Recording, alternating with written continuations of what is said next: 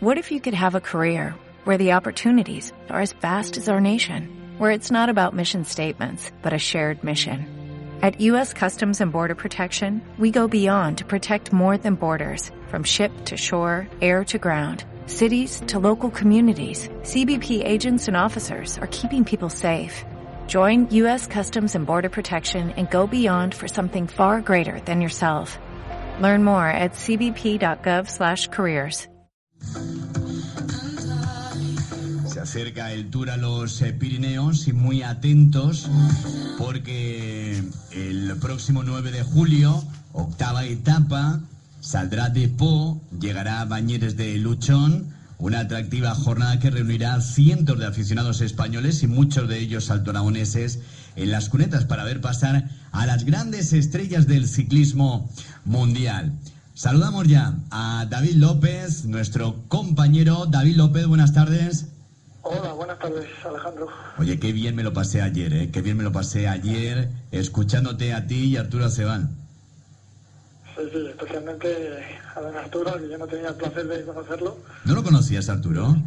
Eh, no, no, no, la verdad es que no. Igual lo, eh, lo pasa que relaciono voces muchas veces, pero soy muy malo para poner caras. A lo mejor nos hemos visto en alguna en alguna carrera, no sé, en Puerto de Ribagorza, en algún sitio, no lo sé, pero pero personalmente pues no, pues eso, no, he tratado mucho con él y la verdad es que es una es una enciclopedia el hombre, los datos que tenía, bueno, fantástico y, y fue, como dices tú, muy divertido y muy, y bueno, muy enriquecedor, ¿no? También escuchar una, una opinión como la, como la suya, en fin, eh, creo que muchas cosas pues pues estábamos de acuerdo y bueno pues alguna pues alguna pequeña discrepancia lógica en fin pues cada uno tiene su, Claro. su opinión y esto pues contra gusto no, escrito no Bueno, pues Arturo, como tú dices, se lleva muchos años en esto del eh, periodismo que, que domina cualquier tipo de deporte, pero el ciclismo es su pasión y lo ha reconocido muchas veces y se nota cuando habla de, de ciclismo. El próximo, la próxima semana volverá a estar también con nosotros eh, Arturo Acebal, que por cierto luego me llamó y dijo que en el programa eh, había reconocido que, que no estaba bien, evidentemente, eh, Alberto Contador, pero dice, no descartes, Alejandro, la resurrección de Contador, dice que este tío no está muerto, ni mucho menos. Y digo, lo ves lo ves te lo dije yo. Eh, es que es que lo hemos visto más de una vez no Eh, ha contado resurgir. Hombre mm, hay que ser realista y está claro que el, el trastazo que, que lleva encima no es el que se ha dado otras veces. Este, este fue, este fue para enviarte a casa directamente. Si no eres contador, eh, te tienes que ir a casa. Otro, otro ciclista se hubiera ido, seguro. O sea, lo que pasa que él es un, bueno, es un tipo que, que tuvo un cavernoma, recordemos, o sea, prácticamente eh, pues estuvo a punto de, de tener un, pues incluso hasta de fallecer, ¿no? O sea, que es un luchador nato, es decir, que, que en la vida no lo ha tenido fácil. Y, y bueno, si tiene tiempo y si hoy y mañana y pasado los, los contrincantes se relajan un poquito, a poco que pueda recuperar, verás como en los Alpes eh, resurge. Pero bueno, será difícil. Bueno, toco madera, toco madera, a ver si es verdad y, y volvemos a hablar de Alberto Contador, de Alejandro Valverde, del Purito, etcétera, etcétera. Pero ayer ganó Cavendish, ganó el británico que se mostró intratable y firmó un triplete que supone su victoria número 29 en el Tour de Francia, por lo que se coloca en el historial a cinco triunfos del belga Eddy Merckx y que, bueno, pues ha demostrado que, que en el sprint Cavendish es letal. Sí, sí, Cavendish. Cavendish evidentemente pues tiene, tiene un bagaje detrás de muchos años. Bueno, que, que ya con esta nueva generación de sprinters que habían salido, pues los Bujani, los de Mare, los Kittel, Greipel, pues parecía que había perdido un poquito de, de fuelle, ¿no? Porque la edad tampoco, tampoco perdona. Pero la clase está ahí, también en un sprinter se nota y bueno, Cavendish está en un momento dulce. Y ayer le volvió otra vez a mojar la oreja a, a ¿no? Así que, que bueno, la verdad es que tiene tiene su mérito y en fin, vamos a ver si acaba el tour o no, no lo acaba. Hoy se ha metido en la escapada. Y, pero bueno, yo creo que ya su, su faena está hecha. ha superado el récord de victoria de, de o sea que, que fíjate que sea una leyenda del Tour.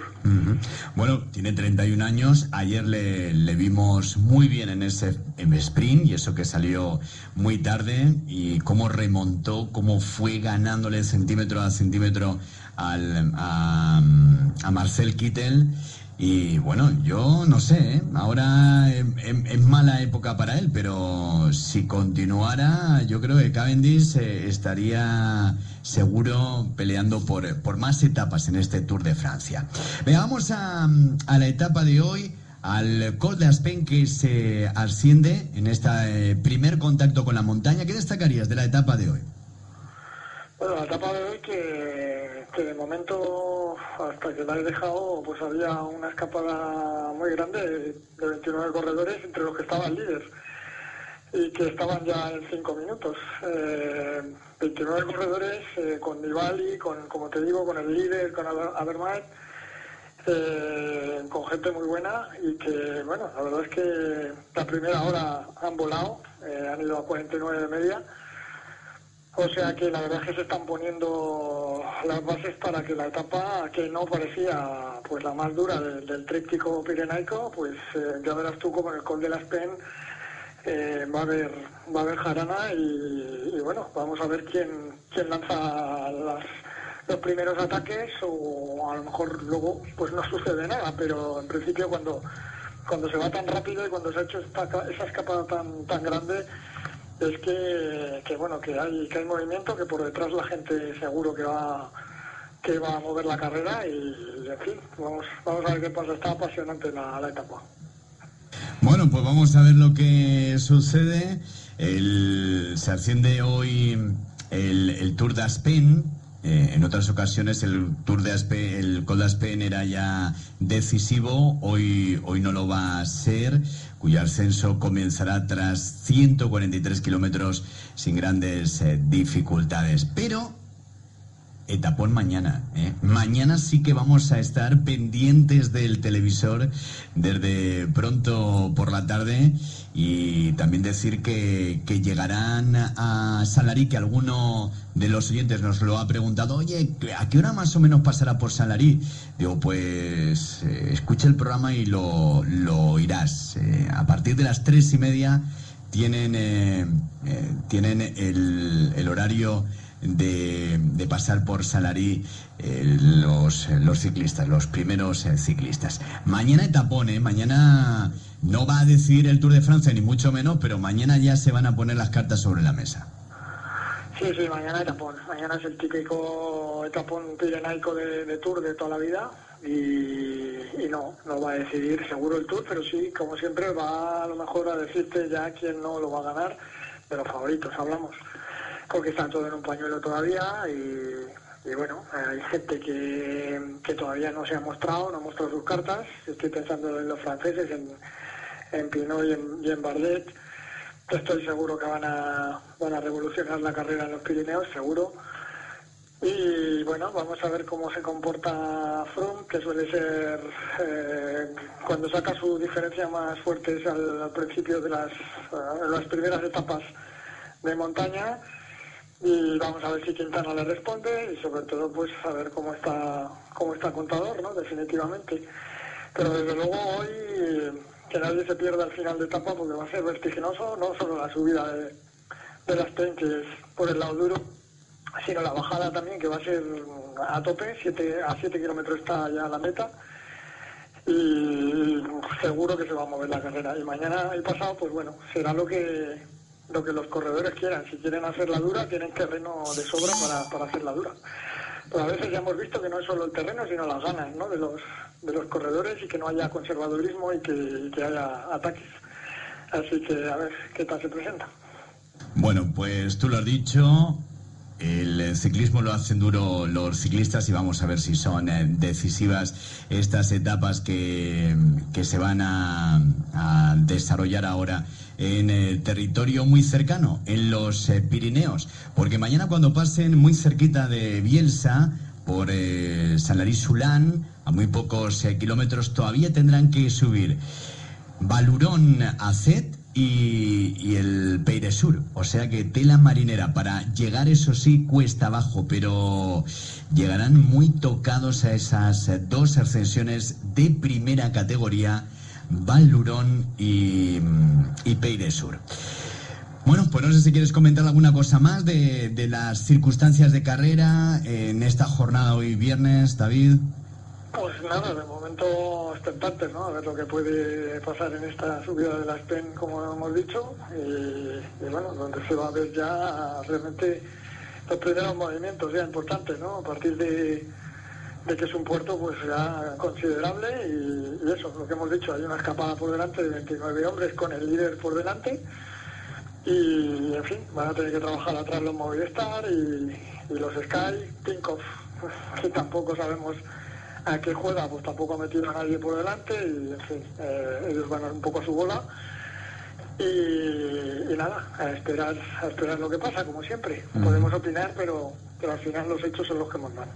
Bueno, y ayer ya adelantábamos eh, que probablemente Contador el año que viene firme por eh, Trek y casi, casi ya, mira, hoy aparecía en la portada de, los periódicos eh, deportivos que, ya lo tiene hecho contador el año que viene, cambia de equipo porque desaparece Tinkoff y se irá al que nosotros ayer mencionábamos, el eh, Trek. Vamos a repasar algunas curiosidades porque a ti y a mí nos gusta la radio. Yo creo que por la radio se viven las experiencias deportivas de una manera especial. Pues fijaros, vamos con las historias de, de la abuela cebolleta.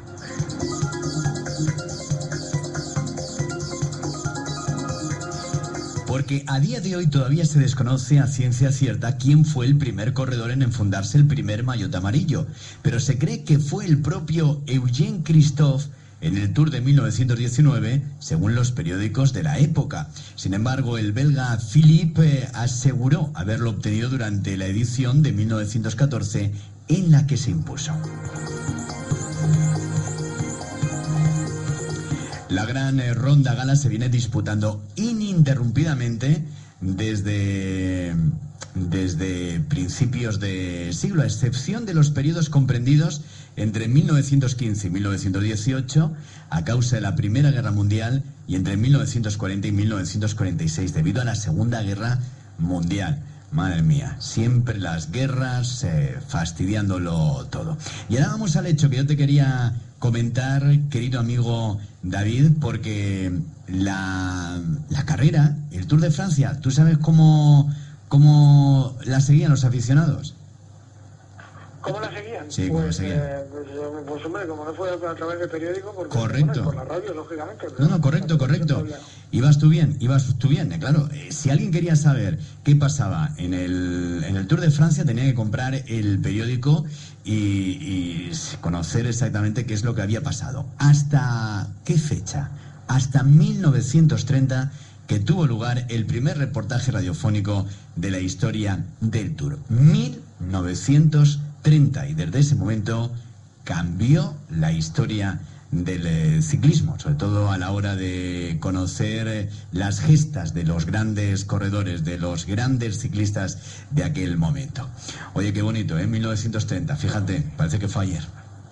Pues eh, parece que fue ayer, pero no fue ayer, pero lo que es curioso es que fíjate en tan poco tiempo, ¿no? Como ha cambiado de la radio a la televisión, a internet ahora, a pues vivir la carrera en directo prácticamente eh, pues eso, al segundo. Y bueno, pues es fantástico, ¿no? Todos los avances que han habido y en este caso aplicados al deporte. Pues don David López, que usted pase un feliz fin de semana y el lunes estamos para hacer balance de lo que ha sido este fin de semana de ciclismo y para seguir analizando las etapas la próxima semana, ¿vale? Pues lo mismo le deseo a usted y a sus oyentes. Venga, un abrazo. Adiós.